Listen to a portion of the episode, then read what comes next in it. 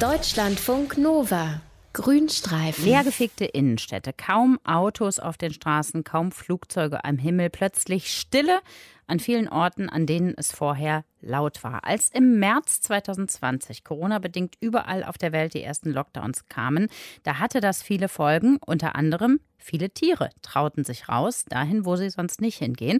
Und damals haben sich 300 Wissenschaftler zusammengetan, um weltweit anhand von Tierbewegungsdaten und anderen Beobachtungen den Einfluss dieser Lockdowns auf die Tierwelt zu untersuchen. Jetzt liegen erste Ergebnisse vor aus der Covid-19 Bio-Logging-Initiative und darüber wollen wir jetzt reden mit unserem Tierexperten Dr. Mario Ludwig. Was haben denn, Mario, die Wissenschaftler im Rahmen dieses Biologging, dieser Biologging-Initiative rausgefunden? Ja, Steffi, Sie haben zum Beispiel herausgefunden, dass äh, ganz viele Wildtiere die Innenstädte erobert haben. Also vor allem, es gab ja im Frühsommer und im Frühjahr 2020 so einen richtig harten Lockdown und das weltweit. Also in Spanien sind zum Beispiel ähm, Wölfe in die Innenstädte gegangen, bedingt natürlich durch diese äh, verhängten strikten Ausgangssperren. In Tel Aviv sind Goldschakale wirklich ohne Scheu durch die Stadtparks gestreift. In San Francisco hat man Kojoten gesehen. In Bogota, in der kolumbianischen Hauptstadt, hat man Füchse getroffen. Und in indischen Großstädten, also auf Straßen, auf denen wirklich früher Millionen von Menschen unterwegs waren, da hat man auf einmal ganz viele Affen gesehen. Und die haben auch noch Spaß gehabt. Also man hat in, in Hyderabad, also in der indischen Stadt, hat man also gesehen, da haben Affen einen schönen Lockdown genutzt, um in einem Wohlkomplex einfach eine Poolparty zu feiern. Sehr feuchtfröhlich. Hört sich irgendwie alles an wie in so einem ganz lustigen Disney-Film, ne? Aber ja. es ist in echt passiert. So, dann hörte man ja zwischendurch auch, dass in Venedig das Wasser so sauber geworden sein soll, dass da wieder Delfine unterwegs waren.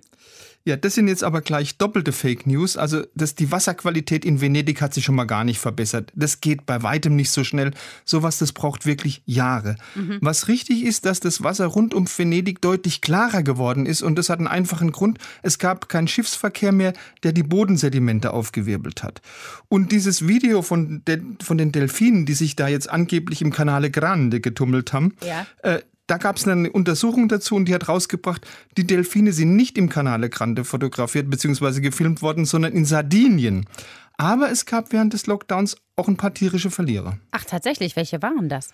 Zum Beispiel Gänsegeier in, in Segovia in Spanien, die mussten wirklich übel Hunger leiden, weil alle Restaurants waren dort wegen der Pandemie geschlossen.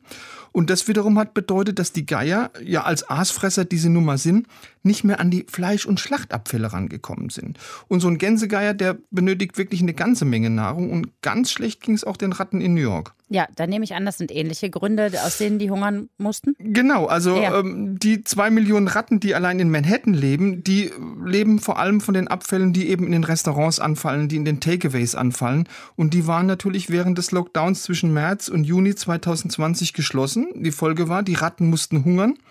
Und jetzt wird es ein bisschen übel, die haben sich dann tatsächlich gegenseitig aufgefressen. Also ja, die New York Daily News hat damals äh, getitelt, die Ratten ziehen in den Krieg. Gucken wir mal zu uns nach Deutschland. Wer waren denn hier die Corona-Krisengewinner im Tierreich? Ja klar, das waren auch die Wildtiere wie Rehe, Füchse, Wildschweine. Die sind während dieses Lockdowns im Frühjahr 2020 wirklich in die Innenstädte äh, vorgedrungen. Die haben sich dort schön in Garten verstecken können. Die konnten sich den Bauch vollschlagen mit dem, was sie in Mülltonnen gefunden haben.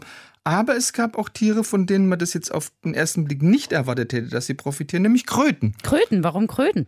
Also du weißt ja, die Krötenwanderung, also diese Wanderung, bei der die Kröten aus ihren Winterquartieren zu ihren Laichgründen wandern, die ja. findet ja immer so zwischen März und Mai statt. Und da gab es ja 2020 bei uns den ersten Lockdown.